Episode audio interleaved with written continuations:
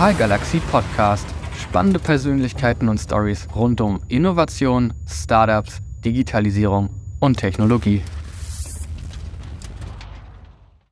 Und zack, da ist es schon wieder Zeit für eine neue Folge hier im Digital Galaxy Podcast. Ja, und diesmal hatte ich wirklich einen wunderbaren Gast, nämlich den Axel Schmidt. Er ist geschäftsführender Gesellschafter der Bäckerei Schmidt mit Sitz im unterfränkischen Franken-Wienheim. Außerdem ist er Bäckermeister und Brotsommelier und sicherlich einigen von euch auch aus zahlreichen TV-Auftritten bei Sat1 und Kabel 1 bekannt. Außerdem hat Axel das Backbuch Das einfachste Brot der Welt geschrieben. Er ist der offizielle Wackenbäcker und damit einhergehend auch begeisterter Rockmusiker und Heavy Metaler. Finde ich sehr sympathisch, bin ich nämlich auch. Von daher hatten wir da schon mal einige Themen. Und außerdem ist er Keynote-Speaker. Ach ja, und bevor ich es noch vergesse, tatsächlich amtierender Weltbäcker. Ja, da hatte ich also wirklich einige Themen, über die ich mit Axel sprechen konnte. War ein super inspirierendes, spannendes Gespräch, einfach mal äh, mit ihm darüber zu sprechen, auch wie er den Weg äh, ja, von Franken-Wienheim in die deutsche TV-Landschaft gefunden hat, was seine Perspektive so auf Marketing ist und wie er auch der Wackenbäcker geworden ist. Ähm, ja, sehr spannendes Gespräch. Äh, los geht's und rein in die Folge. Ja, Dankeschön für diese tolle Einleitung. Also ich bin ja schon ganz rot vom Zuhören. Und ähm, der Wunderbare hast du, glaube ich, gesagt. Ich würde es eher wundersam manchmal ähm, umtiteln, die ganze Sache. Aber sehr schön, dass ich da sein darf. Ja, mega. Ich freue mich riesig. Wahnsinn. Ähm, und ja, jetzt muss ich auch mir überlegen, wo fange ich da eigentlich an bei den ganzen Sachen. Äh, Wahnsinn. Ja, aber vielleicht tatsächlich mal ganz von vorne, vielleicht so ein bisschen Bezug nehmend auf deine Geschichte. Warum backen und warum backen? Hui, das ist ein großer Sprung. Denn Backen geht bei mir schon los in der, in der Kindheit, in der Jugend. Das ist hier unsere Bäckerei, in der wir sitzen. Wir sitzen hier jetzt ja quasi über den Produktionsstätten. Und ähm, auch hier bin ich aufgewachsen. Also in der vierten Generation eine richtige Handwerksbäckerei, so wie man es kennt, klein auf dem Dorf, ganz, ganz putzig. Der Vater war immer in der Bäckerei. Also wenn ich meinen Vater sehen wollte, bin ich in die Backstube und meine Mutter war vorne im Laden. Ich war drüber gewohnt in unserer Wohnung oder mehr oder weniger doch dann wieder in der Backstube. Das war mein Spielplatz, das war mein Abenteuer. Und ähm, da bin ich mit Mehlgeruch, mit Brot, äh, Dampf in der Luft, mit den ganzen Eindrücken aufgewachsen. Und ich glaube, das hat mich schon sehr geprägt. Also ich war da, ja, das war für mich ganz normal und es ist jetzt immer noch genauso schön, wie ich es damals empfunden habe. Ja, super klasse. Und ja, absolut äh, echtes Handwerk. Ich muss gestehen, ich war tatsächlich jetzt heute bei euch zum ersten Mal in der Backstube, so richtig. Und Wahnsinn, da wird richtig gearbeitet. Und was mir natürlich hier auch gefällt, klar, ich komme aus Gerolzhofen. Das ist ja quasi, äh, ja, sozusagen äh, eins weiter hier. Äh, ich glaube, zwei Kilometer oder sowas. Hm? Um jo. Genau, kommt hin. da kommt man natürlich immer gerne hier nach Franken-Wienheim in die Heimat. Ähm, ja, ich mag's. Äh, es ist idyllisch hier. Die Leute sind freundlich, klasse.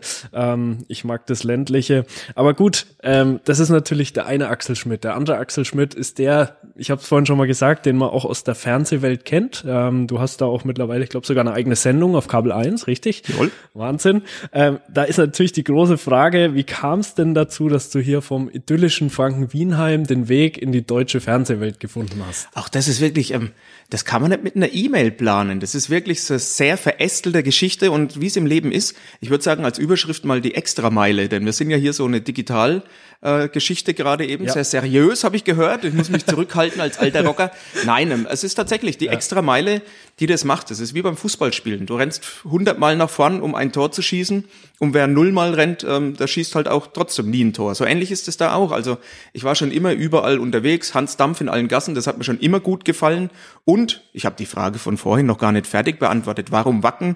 Ich bin selbst Musiker und hatte da schon immer Umgang mit vielen Leuten, bin ein sehr geselliger Typ, würde ich sagen, positiv eingestellt und ähm, fühle mich in diesen Welten eben wohl, weil mein Herz auch für beides schlägt, für Backen und für Musik und das andere waren eben wieder Zufälle, die eben durch eine extra Meile oder durch was auch immer. Vielleicht ist es ja, keine Ahnung, Eingebung, was auch immer. Aber ähm, Frankenwinheim, TV, ah, jetzt kommt's.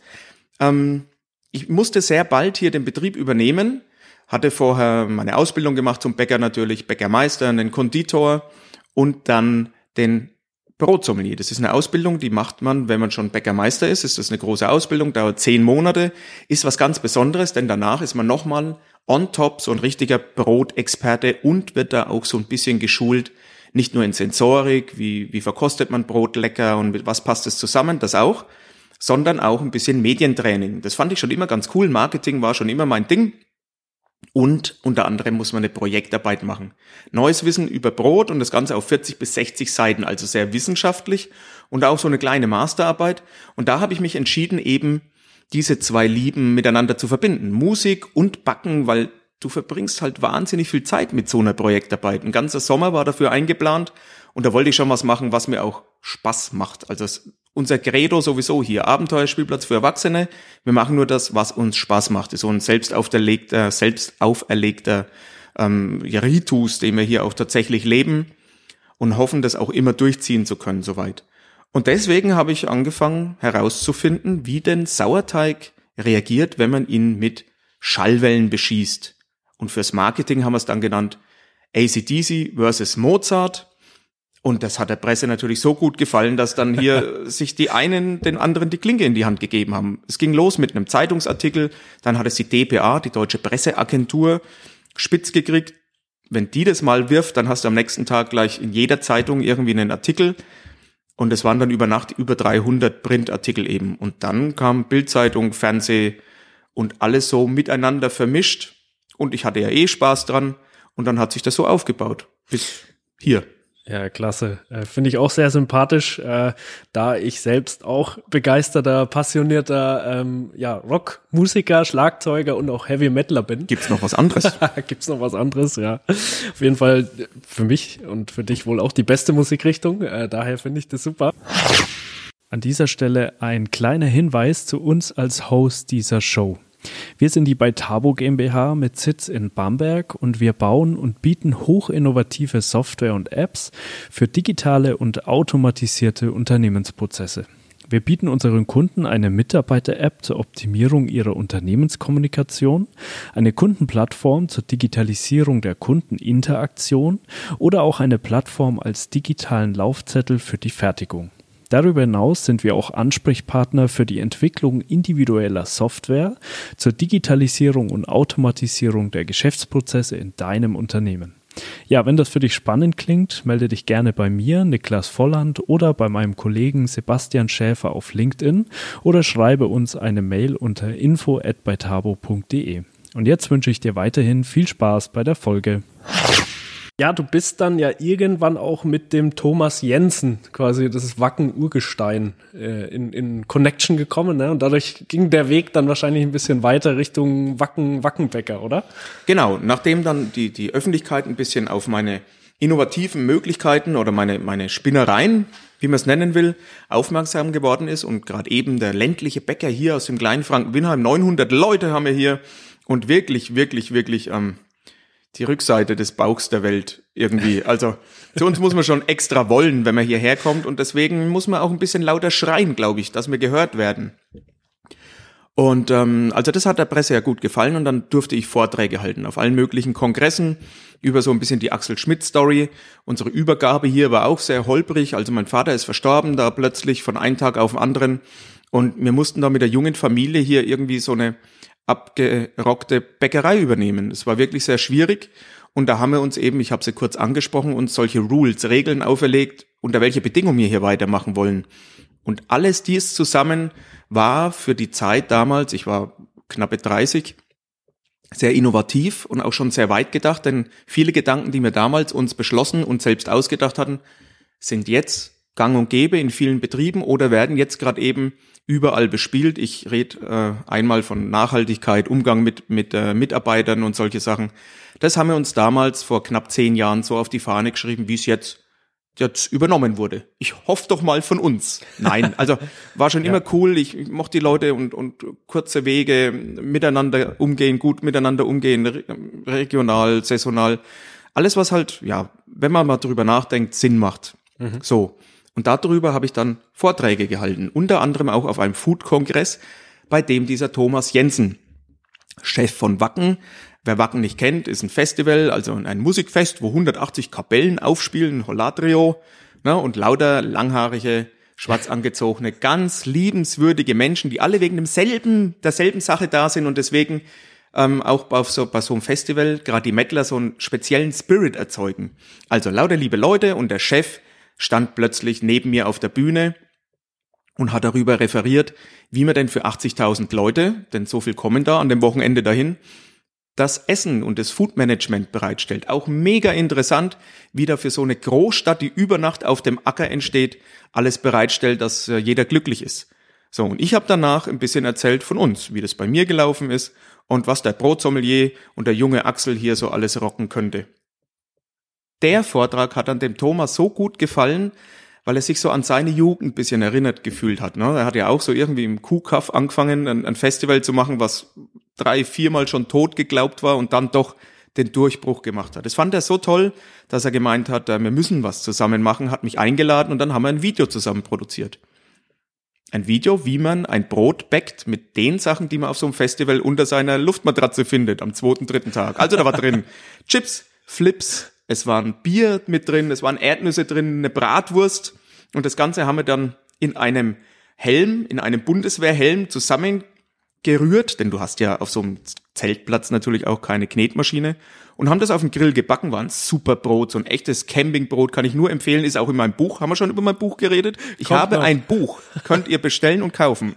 Werbung, Ende. Ja, packen wir in die Podcast-Beschreibung natürlich. und ähm, das ist dann ja auch wieder Geschichte, ne? Und dann ging's weiter. Die Bands fanden das cool, ich fand die Bands cool, als Musiker sowieso.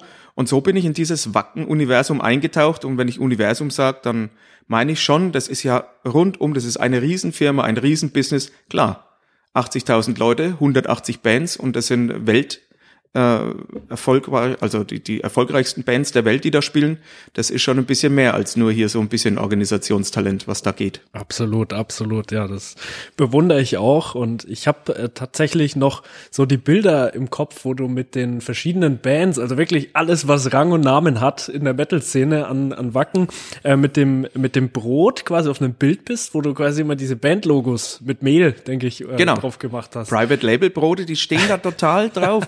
Ich bin da wirklich, also wer sich da ein bisschen auskennt, Judas Priest, ja. kennt man vielleicht, ne? Also kennt doch jeder auf der Welt zumindest die gehört, Songs ja. davon. Ja. Oder Overkill oder äh, deutsche Größen wie Hämatom, JBO, ähm, wer auch immer, Doro Pesch, Doro mhm. kennt doch auch jeder, oder? Irgendwie. Absolut, ja. Und ähm, in diesem kleinen Musikuniversum, was es ja dann doch ist, so kocht so jeder sein Süppchen in seiner Rubrik und so als Foodie da so reinzukommen, die meisten von den Weltstars sind ja das halbe Leben on Tour. Die sehen ja einfach auch nur ihren Tourbus, wieder die Bühne, die Fans ist natürlich cool.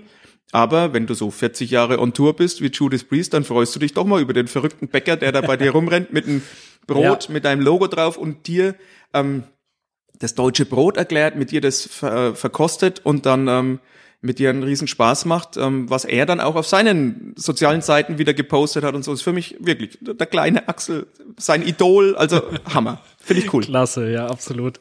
Ja, ich glaube auch, dass einfach die, diese Metal-Szene, die, die, ich sag mal so, diese Begeisterung für diese Musik zu verbinden mit dem Backhandwerk einfach auch irgendwie genial ist. Und natürlich auch authentisch, weil das ist ja das, was dich ausmacht. Das merkt man einfach. Und das funktioniert, es harmoniert. Klasse ist auch an, in, im Marketing, denke ich, so ein Schlüssel für Erfolg, Authentizität.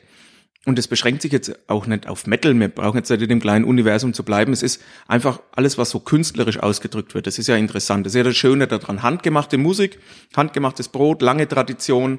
Ähm, ich könnte davon schwärmen stundenlang. Wie lange haben wir Zeit in dem Podcast hier? ja, schauen wir mal, so viel wir halt brauchen. ja, und so kam ich ja. hier dazu und jetzt mittlerweile kommen Bands auch auf mich zu mhm. und äh, ob ich äh, nicht mal was mit ihnen machen will und das finde ich jetzt natürlich auch wieder spitze. Klasse, super gut, ja, Wahnsinn. Ja, Axel, ähm, ich, ich kenne dich, äh, wir kennen dich als äh, stets positiven, motivierten, erfolgreichen TV-Bäcker, kann man sagen. Äh, ja, dafür schätze ich dich auch. Also hat natürlich auch eine gewisse Energie, ist auch ansteckend ähm, und finde ich super cool. Aber klar, ich weiß auch, Erfolg hat letztlich immer zwei Seiten. Zum einen die positive Positive, klar. Zum anderen gibt es aber auch oft Momente, da muss man durch, da muss man sich durchkämpfen, da ist es auch mal nicht ganz so einfach. Ähm, wie ist es bei dir? Also zum einen mal Gab es da äh, bestimmte Momente, die sich so eingeprägt haben, in die du uns vielleicht auch mal mit reinnehmen würdest? Du hast vorhin zum Beispiel vom, vom Tod deines Vaters gesprochen, das war sicher nicht ganz einfach.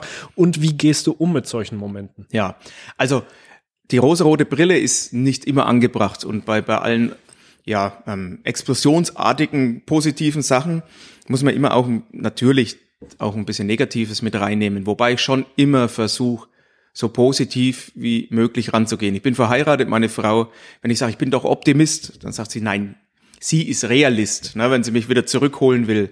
Also da muss man schon ein bisschen aufpassen. Ich weiß, das Leben ist kein Ponyschlecken und ähm, es geht ein bisschen zu. Ja, ein, ein großer Einschnitt war natürlich der Tod meines Vaters, denn vorher war ich ja eher mehr Musiker als Bäcker. Ich war noch alle Flausen im Kopf, also noch, noch mehr als jetzt. Und ähm, das ging ja wirklich von jetzt auf nachher. Also wir konnten uns da nicht verabschieden und heute war er da, morgen war er weg. Es war kaum was übergeben. Ähm, ich hatte das auch noch bei Weitem noch nicht im Sinn, Verantwortung für damals 40 Angestellte übernehmen und einen Betrieb führen. Das Backen selbst, das fand ich geil. Tolle Sachen machen, Backtechnologie, ähm, Kunst erzeugen, ne? egal ob jetzt musikalisch oder in der Backstube. Das fand ich schon immer mega, dieses Backen. Aber alles, was drumherum ist, eben die wirtschaftlichen Sachen, mit dem Steuerberater sprechen, im Büro arbeiten, leider mehr als in der Backstube, was jetzt im Moment bei mir auch der Fall ist. Ne? Ich bin mehr im Büro, denn es sind einfach wichtige Strippen zu ziehen als Geschäftsführer. Mittlerweile sind wir um die 60 Menschen. Und das war, ich denke, die größte Aufgabe meines Lebens bisher, die negativ besetzt war. Wir haben uns dann auch zusammengesetzt nachts und eben, das hört sich jetzt alles, ja, das könnte man ein Buch drüber schreiben, äh, wie toll das geklappt hat. Aber damals war das überhaupt nicht klar. Das mhm. ging drum, machen wir morgen weiter oder schicken wir unsere Leute heim? Und dann haben wir uns eben acht, acht Hauptregeln aufgeschrieben, unter den Bedingungen wir weitermachen wollen. Ich hatte es kurz angerissen. Und das hat dann gut geklappt, Gott sei Dank, hätte auch in die Hose gehen können. Und äh, jetzt mittlerweile haben wir sämtliche Branchenpreise bekommen dafür, für unseren Weg und ähm, sind happy. Und jetzt eben der, der Weltbäcker wurde kurz angesprochen, die höchste Ehre, die man überhaupt im Handwerk weltweit haben kann. Für gibt's auch nur eine Person. Also ich fühle mich da super geschmeichelt, wohl wissentlich, dass wir auch jetzt in schweren Zeiten sind und auch jetzt gerade eben Krisen über uns schweben, die ich so noch nicht hatte und dafür auch keine Generallösung jetzt parat hätte. Also ich kann da jetzt nicht sagen, wir werden vor Misserfolgen gefreit. Wir sind so oft schon auch, ähm, weil wir dann doch sehr gut und positiv in die Sache reingehen, auch ein bisschen äh, naiv in viele Sachen rein. Ich könnte jetzt sagen, ich habe so viel falsch gemacht, dass ich weiß, wie es richtig geht. Ganz so ist es nicht, aber ich lasse mich dann lieber dreimal enttäuschen, bevor ich grundsätzlich was Schlechtes witter, was mir manchmal um die Ohren fliegt. Hm. Mhm. Ja, ja, da kann man nur sagen, zum Glück habt ihr weitergemacht damals. Ne? Zum Glück habt ihr in dieser schwierigen Situation dann doch den, den Mut und die Energie gefunden, das Ganze ähm, ja weiterzuführen. Ähm, du hast auch gesagt, ihr habt damals so spezielle Regeln quasi definiert, auf deren Basis ihr quasi das Unternehmen dann weitergeführt habt. Ähm, kannst du da vielleicht mal so ein paar Einblicke geben? Was waren das für Regeln? Was, was ja. ist Ganz wichtig war es für uns, denn das Bäckerhandwerk, darunter habe ich immer gelitten schon, dass das so negativ behaftet war in der Außenansicht. Ne, die Köche, ich halte da jetzt Vorträge drüber. Ne? Es gibt Köche noch und nöcher, muss man einfach mal in Google, ne? Fernsehkoch, TV-Koch, die in der Öffentlichkeit, da kommen Hunderte, Hunderte, wirklich, weltweit. Und bei Fernsehbäcker, da musst du schon nach Namen suchen, einzeln, sonst kommt da überhaupt nichts. Und es ist doch so ein toller Beruf, der Bäcker. Also wirklich, es gibt nichts Schöneres, viel cooler als Koch, muss ich mal sagen hier. Und ähm, da haben wir gesagt, also die Außendarstellung müssen wir auf jeden Fall auch mit wuppen. Also wir müssen da was machen, dass auch der Beruf dahin kommt, wo er gehört. Also wir sind keine nachtaktiven Höhlentrolle, so wie man angesehen wurde damals noch. Ähm, irgendwelche Leute, die da nachts im, im verschwitzt irgendwie da in, rumorken vor sich hin. Also das war ganz, ganz wichtig. Außendarstellung, das Handwerk pushen. Wir wollten ein Abenteuerspielplatz für Erwachsene. So haben wir es genannt. Es muss uns weiterhin so viel Spaß machen, wie das, was wir vorher gemacht haben. Wir hatten ein gutes Beispiel. Meine Eltern im Hamsterrad der Selbstständigkeit immer so gerade über dem, was man braucht, um nicht aufhören zu wollen, ne, abgeschrieben, die, die, das Inventar, und ähm, ja, und trotzdem sieben Tage mal lochen, rund um die Uhr und sich nichts gönnen. Ne? In den ersten sechs Jahren meines Lebens waren wir überhaupt nicht im Urlaub, dann mal alle zwei Jahre und irgendwann war es dann mal möglich, solche Sachen zu machen. Wenn ein Auto kaputt war, dann ist auch mal gelaufen worden in, in meiner Jugend. Also das war alles so ein bisschen abschreckend wo wir gesagt haben, wenn wir schon Gas geben, rund um die Uhr die Extrameile gehen, dann muss es sich aber auch bezahlt machen oder mehr bezahlt machen, als wenn du ganz normal ähm, irgendeinem Beruf nachgehst. Natürlich war ganz wichtig uns der Umgang mit unseren Partnern, sowohl den Partnern, mit denen wir zusammenarbeiten, auf Augenhöhe hier, unseren Mitarbeitern, als auch den Partnern, die mit uns Geschäfte machen, sowohl wir als Kunde oder als Belieferer. Und das, da muss man auch mal Nein sagen. Da muss man auch mal zu ihrem Knebelvertrag oder irgendjemand, der dich in Abhängigkeit bringt und somit erpressbar macht, einfach auch mal Nein sagen. Das haben wir dann auch gemacht. Und ähm, wie gesagt, der, bis jetzt ist alles aufgegangen soweit. Ja, super. Ja, du hast gerade mal gesagt, ähm, du, du bist quasi oder ihr seid nicht nachtaktiv. Ich frage mich allerdings, wenn du mhm. sagst, du bist auch noch viel im Büro, du bist ja unglaublich viel unterwegs. Schläfst du eigentlich? Ja, ja, also zwischendrin. Man muss das ein bisschen trennen. Also Arbeit ist für mich ähm, auch hier, aber es ist auch Hobby. Also es ist tatsächlich auch das, was ich gern mache. Ich glaube, und dann ist auch vieles keine Last. Ne, wenn ich jetzt, äh, wenn mir jemand sagt, heute musst du zwölf Stunden arbeiten, dann gehe ich da schon anders rein und sage, ah, oh, zwölf Stunden mal lochen. Aber wenn ich jetzt hier vier Stunden da, dann mache ich Social Media, ich mache unser Marketing, dann telefoniert, dann mache ich einen Podcast zwischendrin und dann bin ich wieder in der Backstube. Heute Abend haben wir hier noch einen Backkurs und dann düse ich nach Berlin, denn am Sonntag ist Frühstücksfernsehen, das ist ja live. Das ist für mich keine Arbeit. Das ist dieser gesagte ähm, Abenteuerspielplatz für Erwachsene. Und doch haben wir hier alles am Ort. Also meine Familie, die auf keinen Fall zu kurz kommen darf und die auch viele Momente äh, mir schenkt, die sehr, sehr schön sind. Und auch äh, der Umgang mit den Mitarbeitern eben, die ja auch persönliche Anrede. Man muss natürlich auch vieles besprechen, im Betrieb führen. Ja, da kommt so einiges auf den Stundenzettel zusammen. Aber wie gesagt, es, es macht Spaß. Und wenn es eines Tages der Moment kommt, auch das haben wir uns gesagt, wo ich das als Last empfinde, was jetzt so viel Spaß macht, dann erfinden wir uns nochmal neu. Mhm, mh. Ja, super. Ähm wie ist das eigentlich? Also ähm, man sagt ja immer, beziehungsweise so habe ich es noch im Kopf, ich weiß nicht, ob das heutzutage überhaupt noch so ist, dass Bäcker sehr früh aufstehen. Ist das noch so? Das ist so. Also jeder, der früh um 6 Uhr was zu essen haben will, ja. dem muss man das vorher produzieren. Logisch.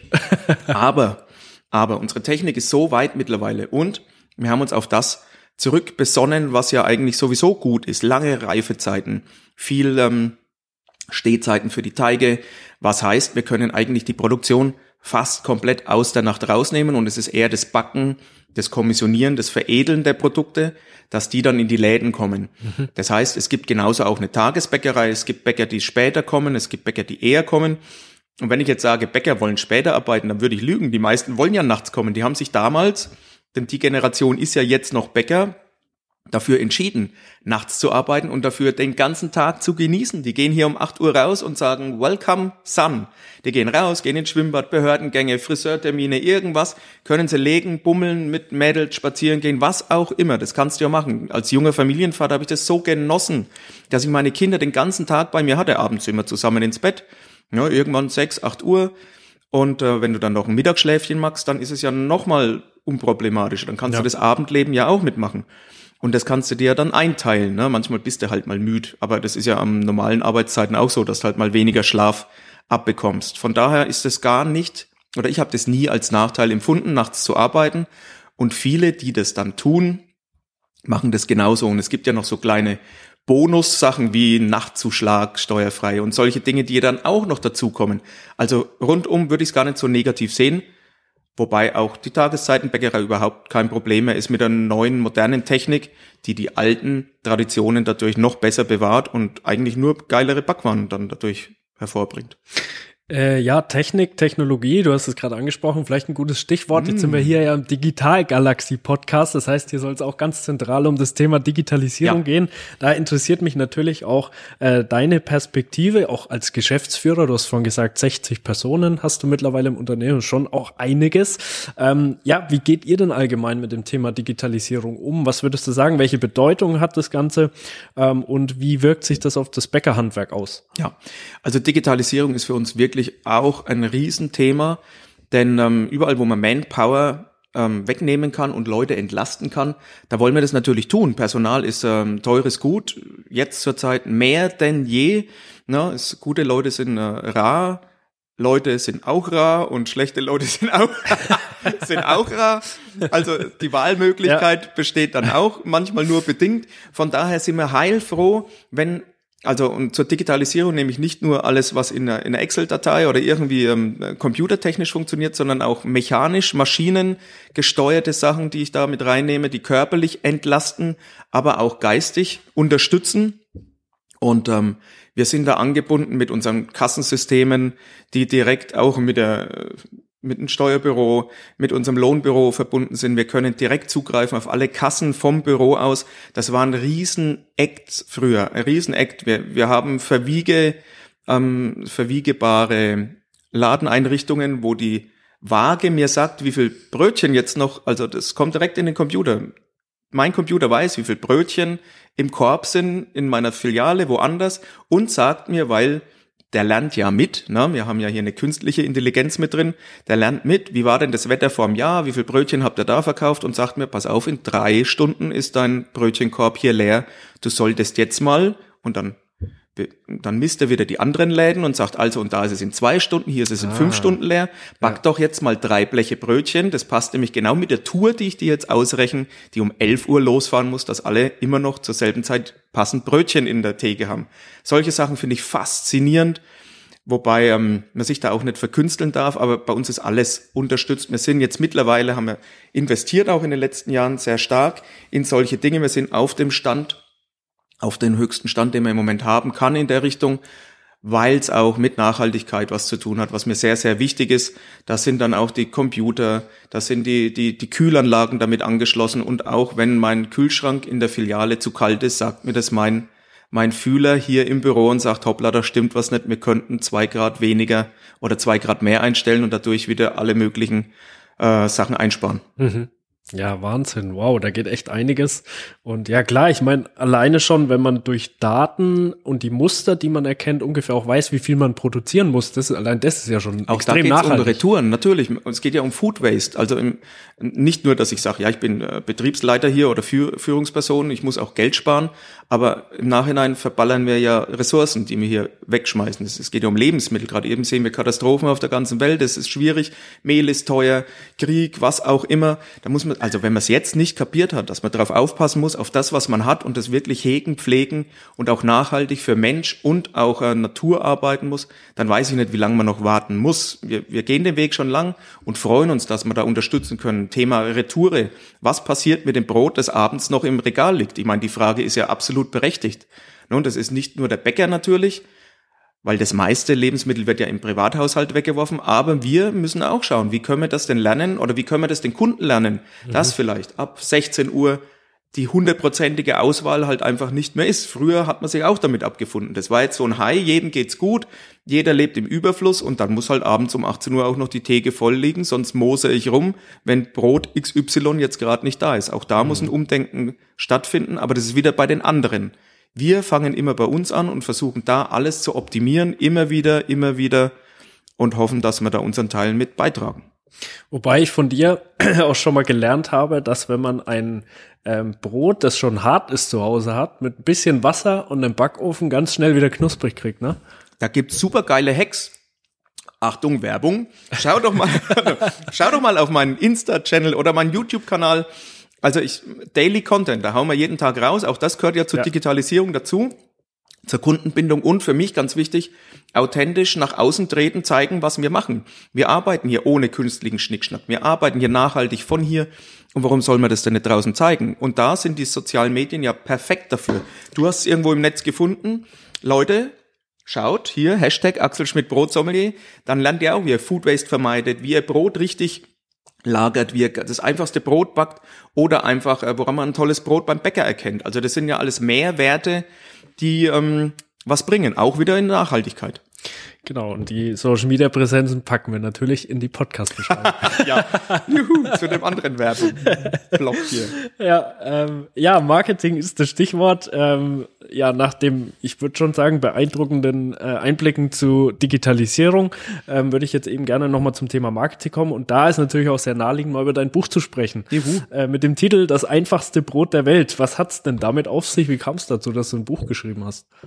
Ja, wie die Mutter zum Kind, würde ich mal sagen. Also ich bin nicht, vorhin haben wir es angesprochen, ich bin ja im Fernsehen unterwegs und habe auch nicht nur auf einem Sender eine Sendung laufen, sondern hier im Regionalfernsehen gibt's bei TV Mainfranken die Sendung Ist gut jetzt, die läuft einmal in der Woche, immer Samstagabends und dann irgendwann Mittwoch nochmal eine Wiederholung, also zweimal die Woche. Dann haben wir Sat 1 Frühstücksfernseh, da drehen wir hier ich weiß nicht, Podcast kann man nix sehen, ne? Also wir Nee, kann man nix sehen. Also ich beschreib, beschreib doch du mal, wo sitzen wir denn hier? Mensch? Ja, wo sitzen wir hier? Wir sitzen in deiner, ich würde sagen, Showbackstube, kann man sagen, oder? Jawohl. Also hier wird gedreht. Ähm, das heißt, hier sind ja für mich sehr hochwertig aussehende ähm, Bäckerutensilien, also verschiedene Backöfen, äh, professionelle Backöfen.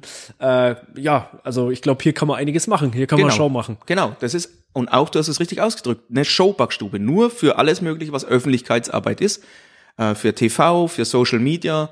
Und die habe ich dann mit Johann Lafer zusammen geplant. Johann ist ein guter Kumpel seit dem Deutschlands bester Bäcker Format. Mhm. Haben wir mal gemacht zusammen. Da war damals ich noch der kleine Axel, der die Bäckerei Schmidt quasi im, im Match gegen andere Bäckereien irgendwie nach vorne gepusht hat. So, seitdem sind wir gut miteinander verbandelt und als ich hier die Fernsehbackstube gebaut habe, da hat er mich dann beraten, denn er hat sowas ähnliches. Ne? Da gibt's viel zu beachten. Wo kann die Kamera fahren? Welche Lichter brauchst du? Welches Equipment? Wie viel im Hintergrund? Also super, Johann ist ein dufter Kumpel und äh, wirklich ein ganz, ganz lieber Mensch. Wie sind wir? Ah ja, Fernsehbackstube. Ja. Und hier oben findet eben alles statt, was irgendwie ähm, dafür ist. Hochwertig, hast du richtig gesagt, das ist so eine, wie eine kleine richtige Backstube, das ist Profi-Equipment hier, natürlich so gebaut, dass es ähm, wie zu Hause aussieht, weil es ist an den Endverbraucher ja ähm, ge, ge, ge, gewandt hier die ganze Sache, soll man mhm. ja zu Hause nachmachen können, aber das ist schon einiges, was hier funktioniert. Das ist sehr schön. Hier machen ja. wir auch Backkurse und was auch immer, also rund um die Uhr. Was mir besonders gefällt, ist der Marshall Amp, der natürlich auch da hinten steht. Ja, ja du bist ja immer noch hier beim Metal-Bäcker, ne? Also ich brauche auch einen Marshall Amp. Hier oben muss man auch gute Musik hören können, ist ja klar. Absolut, absolut, ja. Wie sind wir denn jetzt wieder hierher gekommen? Ich Was war die Frage? Dein Buch. Ah, mein Buch. Mensch, Kinder. Und nachdem wir hier oben ja für drei Sender produzieren und noch für, für Blogs, für andere Leute, die ein bisschen äh, mit Brot rummachen und ich hier ständig am Rezepte entwickeln bin, habe ich aber auch viel Feedback aus der Öffentlichkeit. Und nachdem wir jetzt bei dem einen Sender über 100 Rezepte schon gemacht haben, bei dem anderen 90, im Frühstücksfernsehen alles Mögliche, haben wir dann so die Quote ein bisschen ausgemessen. Bei dem einen Brot, das haben wir, das einfachste Brot der Welt, das habe ich im Frühstücksfernsehen vorgestellt und dann ist da der, der Surfer mal kurzzeitig abgetreten, weil so viel, weil so viel Feedback war. Das war mitten in der Corona-Zeit, wo eh jeder zu Hause irgendwie das Backen oder viele das Backen für sich ähm, gefunden haben und dann haben wir gesagt, also gut, das ist der Aufhänger. Das ist so gut angekommen, da haben wir gesehen, was wollen denn die Leute? Ja, einfachste Brot. Fünf Zutaten, zehn Minuten Arbeit, kein Getue und immer noch ein geiles Brot, weil über Nacht im, im Kühlschrank der Teig und einfach mit dem Know-how, was ich mitbringe, runtergebrochen, so dass es jeder zu Hause einfach machen kann. So, und das kam mega an und dann haben wir gesagt, okay, das kriegt eine eigene Rubrik. Mhm, so, mhm. und dann haben wir die einfachsten Baguettes, einfachsten Brötchen. Und das hat dann alles seinen Weg gefunden in diese Rezeptesammlung. Und irgendwann kommst du dann nichts mehr drum rum. Mhm. Na, dann kommen Verlage auf dich zu und sagen, Mensch, und die Quote ist gut im Fernsehen und Backen ist in. Und der Rest äh, steht jetzt hier, wunderschön gebunden, mm, tolle Rezession, Bestseller. Leute, dieses Buch wird, es, wird euer Leben verändern, ich sag's euch. Genau, und was machen wir mit dem Link zum Buch? Ja, den packen wir in die Box zu dem anderen Werbungskram. Genau, richtig. Kommt natürlich in die Podcast-Beschreibung. Ah, sehr also schön. Also schaut auf jeden Fall mal rein, es lohnt sich in die Beschreibung. Gibt's in jedem äh, guten Buchladen, in jedem gut, also jeder Buchladen, der was auf sich hält, führt dieses Buch. Ne? Ansonsten ja. überall online auch. Genau, und ich habe gelernt, wenn man es online bestellt, von dir persönlich signiert sogar. Ja, in meinem Shop. Shop. also Shop. es gibt ja auch einen Axel Schmidt Shop auf meiner Homepage. Freilich. Und wer es da bestellt, unter anderem, da gibt's Merch und Brote auch halb gebacken, also tolle Sachen von uns. Ähm, da mache ich natürlich eine Signatur mit rein oder eine Widmung für die liebe Schnutzi-Putzi, Hasi-Mausi. Schreibe ich alles rein. Perfekt, sehr gut, sehr gut.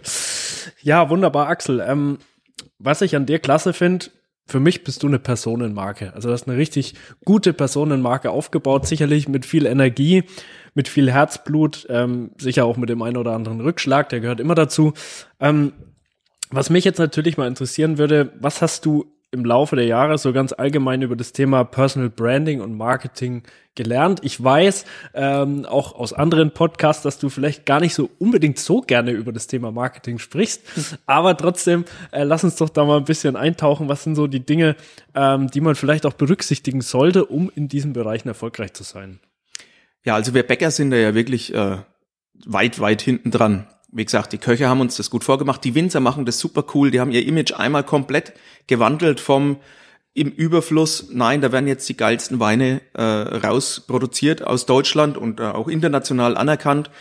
Und ähm, das fand ich dann immer schon wichtig, das Marketing, das PR, Cross-Promotion, alles, was damit zu tun hat, sowas von wichtig ist, weil was nutzt es denn, wenn du das geilste Produkt hast und keiner weiß es? Und gerade so einfach, wie es jetzt ist, also World Wide Web, es ist doch alles offen. Ne? Jeder hat ein Handy einstecken, du kannst tolle Videos machen, die Plattformen sind äh, beliebt wie nie mit einem Budget, das sich wirklich im Rahmen hält und ähm, da gilt machen. Also einfach machen, ne? aus der Hüfte raus. Der TikTok-Algorithmus belohnt dich, wenn du ungeschnittene ähm, Videos einstellst, zum Beispiel. Also die wollen gar nicht mehr beschönen, die wollen gar nicht mehr diese diese Instagram Geschichte, wie es am Anfang war, dass alles tausend Filter drüber, wunderschön. Nein, es soll jetzt wirklich das echte Leben abgebildet werden, ist mir sehr sympathisch und ähm, das habe ich mir damals ähm, so auf die Fahne geschrieben. Es ging ja mit Facebook los und solchen Sachen. Und, und nochmal betont, das Ziel war nie das, was ich jetzt mache eben. Also es war, ich könnte jetzt im, im Nachhinein sagen, na klar, jeder Plan ist aufgegangen. Aber das war immer so vom einen ins andere gutgläubig, auch mit, mit tollen Leuten zusammengekommen. Connecting ist für mich da auch ganz wichtig, dass man auch, äh, dass es noch menschelt, egal wie digital es ist Viele Sachen kann man einfach nicht mit einem Algorithmus oder mit einer E-Mail klären. Da muss man sich mal gegenüber sitzen, da muss man sich mal gesehen haben, da muss man sich einfach ein bisschen ähm, sympathisch sein, dass man da miteinander tolle Sachen wuppen kann. Eben ein Abenteuerspielplatz für Erwachsene. Drum muss ich jedem sagen, Marketing ist mindestens so wichtig wie das Produzieren. Wobei, Achtung, das Produkt muss halt gut sein. Das Produkt muss gut sein, du musst immer an der Qualität hinten dran sein.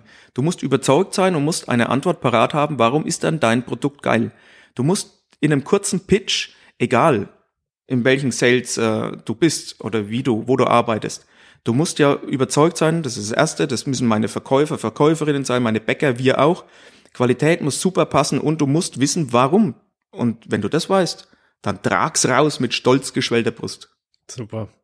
Ja, ähm, finde ich super. Vor allem, das ist ja auch immer so das Thema, dass Menschen immer nach Abkürzungen suchen, aber am Ende geht's halt ums Machen, investieren, Energie reinstecken, Herzblut reinstecken. Das ist klar, dann muss noch die Qualität des Angebots, des Produkts oder Dienstleistung, was auch immer, das muss natürlich auch passen. Ähm, ja, und das ist es, das ist es wahrscheinlich. Es ist die, es ist tatsächlich Fleiß, der Preis für den Fleiß. Mhm. Ne? Und das ist die Extrameile, die ich so immer gern betone. Und es hat doch schon noch nie geklappt. Es hat doch noch nie geklappt, egal ob es früher ähm, die Fernsehstars waren, die man angehimmelt hat, oder die, die Weltstars an Musikern oder jetzt irgendwelche ähm, Content Creator. Eine Handvoll von Hunderten, von Tausenden schaffen das auf diese große, äh, großen Level und abzuwarten und zu sagen, ja, ich werde es jetzt auch, das hat doch noch nie geklappt. Absolut, ja. Ja, und was ich auch super finde, ist, dass du sagst, es war gar nicht das Ziel, dahin zu kommen, vielleicht so eine Reichweite zu generieren, was auch immer, sondern es war einfach das Ziel, Dinge zu tun, die Spaß machen, die aus dem Herzen rauskommen, die man einfach gerne macht. Genau. Das, das war das Erste, das war das Wichtigste.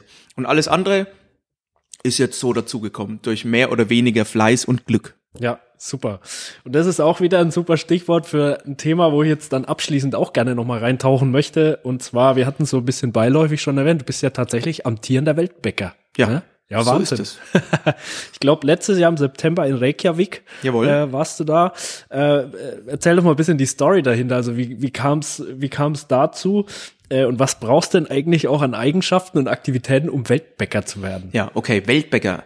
Das ist ein hartes Thema. Ne? Also als erstes ist es mal eine riesengroße Ehre, denn das ist tatsächlich der höchste Titel, den das Handwerk weltweit zu vergeben hat. Und davon gibt's immer nur einen und das jedes Jahr nur einen. Also Weltbäcker des Jahres 22, 23. Ich bin der Antierende und ähm, bin ich baff. Ist auf jeden Fall eine Teamleistung, muss ich sagen, von meiner Familie, von meinem Team, die das ermöglichen, dass ich überhaupt äh, in der Gegend rumflippen kann und das alles machen kann, was da Voraussetzung ist. Und Voraussetzung, und jetzt Achtung, wer das werden will, es gibt eine Watchlist ähm, beim deutschen Bäckerhandwerk. Das ist quasi der Zentralverband, ist unser, ja, hat das Protektorat über das Bäckerhandwerk.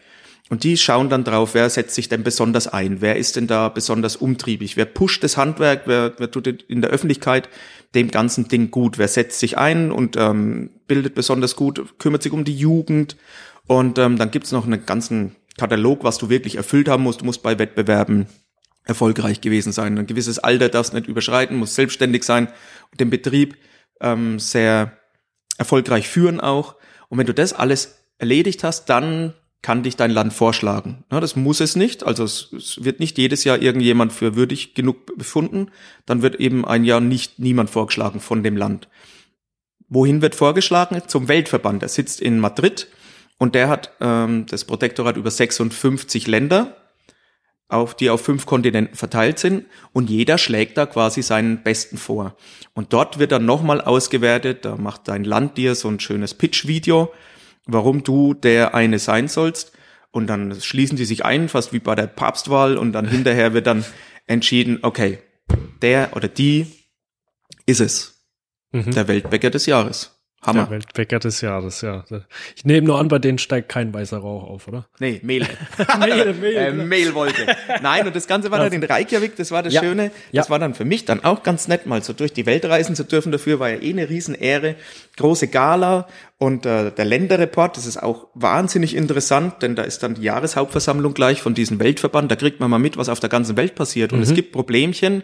Und ähm, wenn ich Probleme sage, meine ich Aufgaben fürs Bäckerhandwerk, die ja den dank der Krise jetzt momentan, wir sind ja quasi das Sinnbild der Krise, der arme Bäcker, der quasi mal kurz das Arbeiten aufhört und nicht insolvenz wird. Mhm. So, wie unser Herr Wirtschaftsminister das ja ausgedrückt hat. Also Energie und Personal und das alles, was zusammenspielt.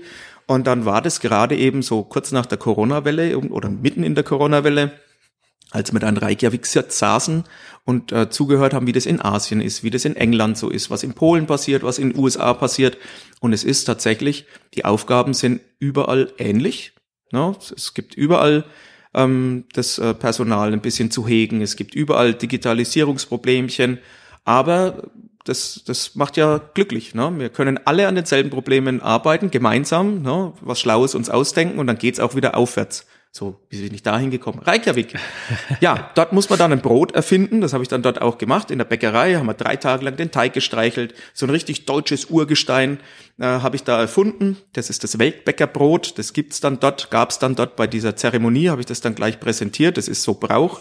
Und das Rezept wird dann auch wieder an die 56 Länder rausgegeben und da bäckt man jetzt in 56 Ländern das Axel Schmidt Weltbäckerbrot, welches ein Dinkel-Ackerbohnenbrot ist, also typisch deutsch mit Superfood made in Germany. Ja, Wahnsinn, super. Echt spannende Geschichte, sehr, sehr cool. Ähm, ja, lieber Axel, hat mir ganz viel Spaß gemacht, mit dir mal in die verschiedenen Themen einzutauchen. Da kann man aus meiner Sicht sicherlich sehr viel mitnehmen.